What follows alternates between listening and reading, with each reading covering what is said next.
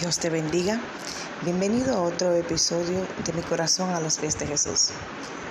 En el día de hoy seguimos con la línea de cómo hablar, qué decimos y por qué lo decimos. En el libro de Proverbios 13, versículo 3, dice la palabra de Dios, el que guarda su boca, guarda su alma, mas el que mucho abre sus labios tendrá calamidad. La palabra de Dios es muy clara, es muy contundente cuando nos habla a nuestro espíritu, a nuestro corazón. Es muy fácil uno sacar muchas palabras y dejar fluir muchas cosas desde nuestro corazón hacia la otra persona. Pero yo te pregunto, ¿cuántas veces ha puesto tu control en las cosas que dice?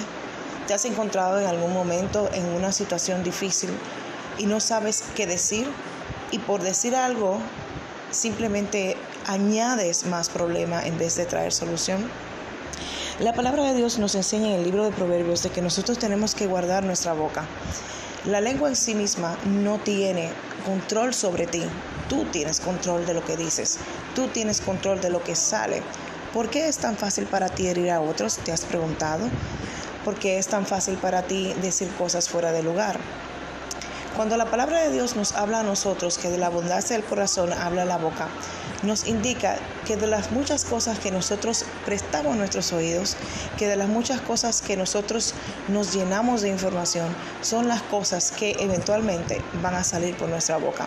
Cuando nos habla de que pongamos guardia, guarda a nuestra boca, se refiere a que nosotros tenemos que tener cuidado en la forma que expresamos, en la forma que transmitimos y en la forma que nos dirigimos a otras ¿Sabes por qué?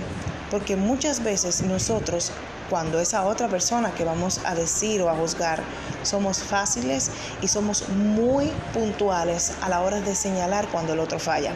Pero cuando somos nosotros que fallamos o cuando somos nosotros que estamos en falta, a nosotros se nos tiene que tener misericordia porque hay un sentimiento involucrado. Y eso es hipocresía e injusticia.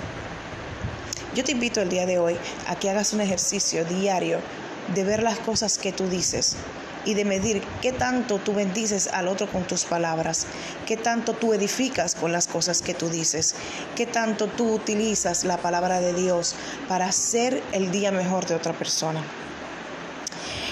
Te invito a que le pidas al Espíritu Santo a ser parte de las cosas que dices. Estamos tan acostumbrados a simplemente hablar que ni siquiera nos, nos acordamos de qué es comunicar. Comunicar, a diferencia de hablar, tiene un propósito, tiene una intención, tiene un, un norte. Mientras que hablar por, por, hablar simplemente es el ejercicio de tu decir, decir, decir, pero no edificar en las cosas que tú dices.